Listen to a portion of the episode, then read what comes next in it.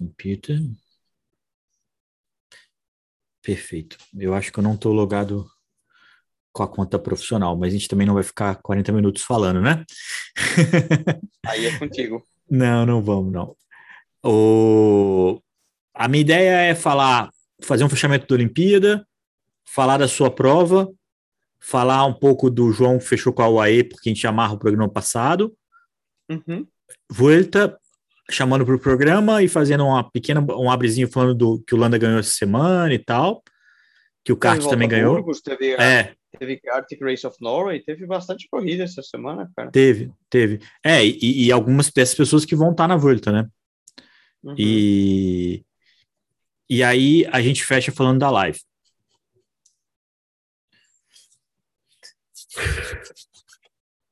Vamos lá. Olá, muito bem-vindo ao Gregário Radio dessa semana. Um domingo ligeiramente melancólico terminou nesse domingo a Olimpíada do Japão. Que bom que faltam apenas três anos para Paris e para reviver toda essa magia novamente. Enquanto essa semana foi marcada pela pista lá no Japão, com muita emoção no velódromo, pelo mundo, muitas provas, muita gente saindo da fila. Teve vitória do Romain Bardet, teve vitória do Mikel Landa. Então, muita coisa legal. Teve também teve também o Nicolas Sessler correndo na França. Nessa próxima semana, a gente tem a volta da Polônia. E se você ainda está se recuperando das noites sonolentas, das noites em claro, prepare-se, porque no sabadão já tem a Volta à Espanha, Egan Bernal versus Primoz Roglic. Isso é apenas a cereja do bolo de um embate que promete muito. Aliás, esse segundo semestre todo, aliás, o segundo semestre todo promete muito. Tem Mundial em Flandres, tem Roubaix, tem Lombardia, tem muito mais. Ah, e nessa terça-feira tem uma live com três titãs: Eurico Paes Leme, o Mago do Carbono, o Rafael Metzger, o nosso novo gregário, e ele, o Nicolas Sessler. O encontro vai ser ao meio-dia, um papo tech que vai ser muito legal. E como a gente tem sempre um privilégio aqui no Gregário Radio, o Nico já está comigo, vai falar sobre isso e muito mais. Nicolas, muito bem-vindo. Nicolas, muito bem-vindo ao Gregário Radio. Fala, capitão. Fala, galera. Pô, tava com saudade, né, Leandrão? A Essa gente coisa- acostumou a gravar todo dia no Tour de France e parece que agora tá de É, gravar só de domingo em domingo fica, fica distante. demora para chegar, né, Nicolas? Mas é um grande prazer. Eu sei que você correu essa semana uma prova duríssima, com muitas subidas, inclusive uma, uma, uma sequência que eu passei por ela há exatos 10 anos atrás, na Telegráfica Libier, no, no Letap que eu fiz, que eu cheguei inclusive em Alpe d'Huez, depois eu tive mais uma montanha. Mas eu sei que você teve boas emoções nessa prova, o seu companheiro de equipe andou muito bem, vocês beiraram uma vitória de etapa. É, como é que foi essa experiência por lá, por aí? Ah, foi legal. Essa semana a gente correu o tour do Savoie Mont Blanc, que é justamente nessa região dos Alpes, na zona do Mont Blanc, onde divide a França com a Itália, com a Suíça, e subimos muitos dos portos das dos portos. Estou falando de espanhol aqui, dessas serras míticas do tour, né? Então, Telegráfico Galibier, a gente subiu o Col de la Madalena de, de Ah. encarar o Galibier nesse dia. É, e muitas ho- hoje a etapa foi a etapa rainha, 122 quilômetros, subimos Croix de Fer, eh, La Tousserie, e, e foi muito duro, só para a galera ter uma noção. Essa é uma volta que é tida como uma volta das voltas mais duras do mundo para escaladores puros. E é meio que uma volta que tem muito olheiro olhando, porque ela fica entre no meio do caminho aí entre ser um profissional e um sub-23 de alta qualidade. Então é uma que a gente, o pessoal costuma olhar muito para futuros grandes campeões. Inclusive o, o vencedor da Androne, né, o, o equatoriano, O Cepeda, né? é, Cepeda é tido como um potencial. Você falou também do colombiano do Umba, que, que também andou muito bem na volta. E a gente, na Global, a gente também bateu, bateu na trave. Fizemos segundo, o Antoine fez segundo na etapa do Galibier, e hoje, que era a etapa rainha, eram 122 quilômetros com 4.200 de, de acumulado de subida. A gente tentou uma estratégia, fomos agressivos até o final da última subida. Entramos atacando, tentando deixar a prova o mais duro possível, é, para ver o que o Antônio podia fazer. Mas infelizmente, numa última descidinha, acho que faltando sete ou oito, eu já não estava mais no pelotão, já tinha feito o meu trabalho, que era deixar a prova mais dura possível no pé da subida. É, ele caiu e acabou perdendo um pouquinho de tempo, mas ainda assim foi uma semana de muita subida, mas que, que a gente se divertiu, trabalhou muito e estamos satisfeitos. O mais legal de ver vocês é, estarem competitivos, né, Nicolas? Essa coisa de brigar pela vitória, brigar pela geral, é, é de estar ativo no centro da prova, né? Não estar só é, figurante ali, né? Eu acho que esse é um, é um papel que vocês conseguiram muito bem já na Global Six e tem um calendário bacana aí por vir, né?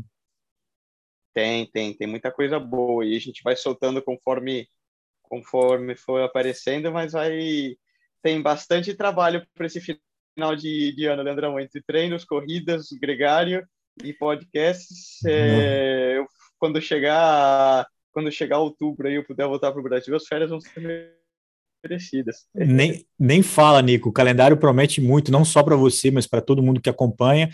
E, e, voltando um pouquinho, essa semana a gente ainda teve aqui no Brasil um agravante, porque a Olimpíada foi toda de madrugada, foram duas semanas que tinha ciclismo todo dia, e foram muitos poucos, é, foram muitas poucas horas de sono, Nicolas. Essa semana a gente teve a pista, é, teve muita coisa legal na pista, teve muito cara da estrada vencendo, né? O Felipe Gana, o Morkov, o Matthew Walsh, que está na Bora, é, muita gente legal correndo.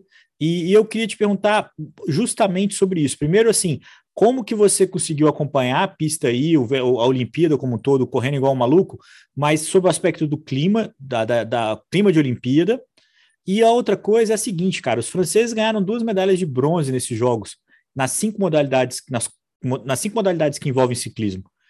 Daqui a três anos eles vão sediar uma Olimpíada. Como é que tá essa preparação deles aí? Como é que tá? É, eles estão ansiosos, eles estão. Você tem visto é, a garotada surgindo, um projeto já sendo falado, ou tá tudo muito silencioso? Cara, é, é curioso, né? Como o ciclismo de estrada como um todo, ele não gira e não olha muito em torno da, das Olimpíadas como um evento significativo para eles. A pista, sim, o mountain bike, sim, existe muito mais é, respeito pelos Jogos Olímpicos, mas na estrada não. Uh, a gente não, não fala muito sobre isso porque eu acho que os próprios os, as grandes provas da estrada, né, são os Tours de France, é, Giro de Itália, Paris-Roubaix, Tour de Flandres e isso tudo.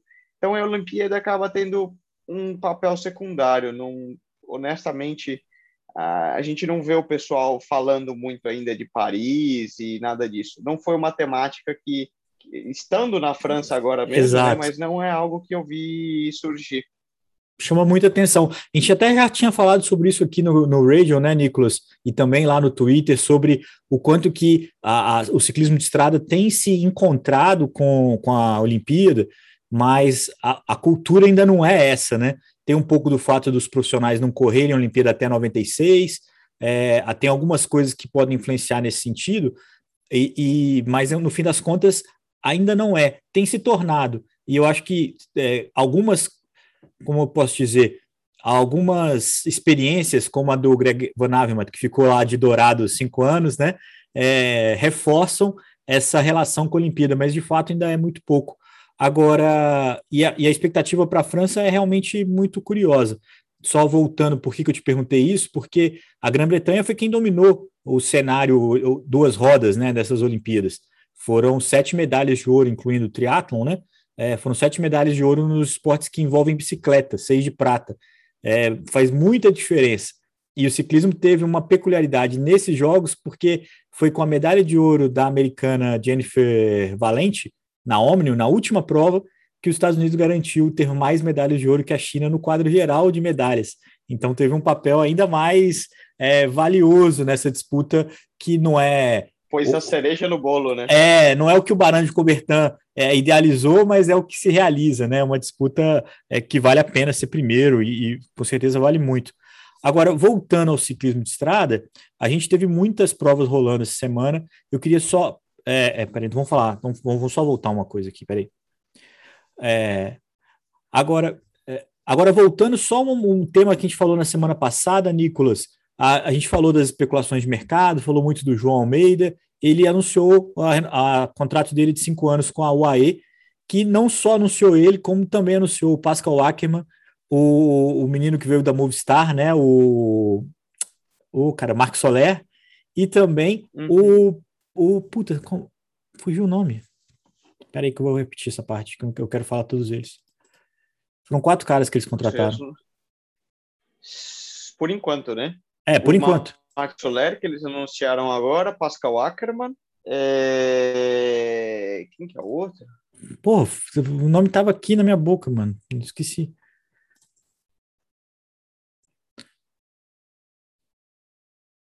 Alguém de clássica, não foi? Ah, o Fischer Black, o garoto. Então, vamos só. Ah, o Finn Fischer Black, mas ele já assinou. Ele já tá correndo, ele correu em Goethe na semana passada. ah, foi, foi pro meio da temporada, né? Tá. É. É, então foram três. Então foram só os três, oficialmente confirmados, né? Mas é. vamos, vamos só. Tem mais rumores, né? Quem que você acha que vai? Ah, e aí é sua, aí é o seu dedo. Se você quiser falar disso. Ah, não, o João Almeida. Ah, o João confirmou cinco anos de contrato. Sim, então são então, os quatro. Não, são três. João Almeida, João Almeida, Ackerman e é... Soler. E Soler. É, então são três. Eu ia é, falar do Fischer é, Black, mas você falou que ele tá correndo. É. E eu posso até falar do Ayuso, né? Mas é, vamos. Ele já tá vamos... correndo. Peraí, então vamos lá. Ô, Nicolas, só voltar. Ah, peraí. Ô, Nicolas, vamos voltar um pouquinho o tema da semana passada, que a gente falou da dança das cadeiras aí. A gente teve a confirmação que o João Almeida vai para a UAE. Cinco anos de contrato, a UAE não está brincando no mercado. Trouxe dois jovens para essa temporada já, né? O Ayuso e o Finn Fisher Black. E para o ano que vem tem também o Pascal Ackermann e o Mark Soler. O, o Ackermann vai ser um velocista no lugar do Christoph, provavelmente o Gaviria também vai sair, e o time vai ter esse alemão como sprinter número um. A UAE não brinca em serviço, Nicolas. O João acabou indo para lá. É, os caras estão formando o próximo Ineos Sky, né? O Império contra-ataca. E interessante, cara. A gente tá falando, olha, tá ficando uma equipe a, a equipe estão tentando criar a equipe mais forte do mundo, né? Hoje claramente você tem Ineos, que é um equipaço, Jumbo, e eles estão criando esses, essas três aí é. claramente superiores às outras. Vamos ver como é que vai ser. Tem muita coisa acontecendo, muita gente confirmando as transações. A gente vai falando isso aqui aos poucos. Algumas coisas a gente já falou semana passada e depois a gente faz um resumão aqui de tudo que melhor aconteceu é, dessas confirmações.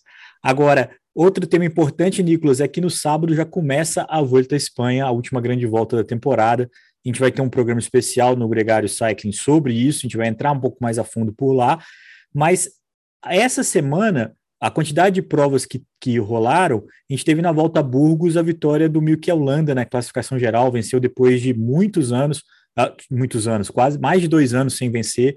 É, ele voltou a vencer. O Bardet, que estava mais de três sem vencer, também ganhou uma etapa por lá. Teve etapa do kart. É, existe uma expectativa muito grande para essa volta, é, onde tem também a, como principal destaque o provável embate do atual bicampeão uh, Primus Roglic com o Egan Bernal, que venceu o Giro desse ano. Qual que é a sua expectativa para essa competição? Cara, é curioso como a Volta é considerada o patinho feio das grandes voltas, né? Mas vários anos acaba atraindo como um dos melhores start lists que você pode ter. O que o Tour tentou atrair, é... a Volta vai ter esse ano, que é um embate entre Primoz Roglic, Egan Bernal, Michelanda, é... meu, praticamente todos os melhores vão estar por ali. E é um traçado que sempre favorece provas muito agressivas, com muita subida, armadilhas, curva, o, o, a maneira de correr da Espanha, né? Tem muito dessas subidas bem inclinadas. Então, pode ter certeza que vai ser um mês aí, final de mês de agosto e setembro, muito muito divertidos de acompanhar na televisão. E a graça da Vuelta, né? A Vuelta tem o start list estelar, tem uma altimetria muito é, imponente, né?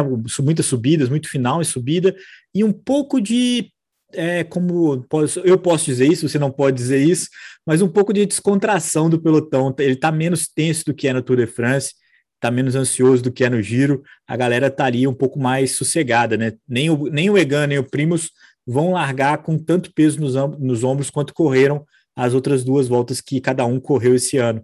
Acho que essa é a grande, a grande ah, sacada. Eu acho que o Primos larga para ganhar. Eu acho que é, não, é diferente. larga para ganhar, ainda mais depois do que aconteceu no Tour. É Mas diferente, é, é diferente, é, é outro estresse. É, é outro estresse, é isso que eu, é, é exatamente isso que eu quero dizer. É óbvio que quer ganhar e o, esses caras não querem perder nem para o ímpar, né? Mas até com a, o ouro dele na, no contrarrelógio da Olimpíada, eu, eu acho que está mais leve. Os caras chegam ali mais leves um pouco, talvez o calor, talvez há, há algo ali que faz a disputa ficar um pouco mais leve, mas como você disse, é um start list realmente imponente. O Richard Carapaz, que também foi campeão olímpico, também larga nessa prova, que começa no dia 14, sai de Burgos, que você conhece muito bem, chega em Santiago de Compostela, né, no final ali da, daquela rota de peregrinação muito famosa.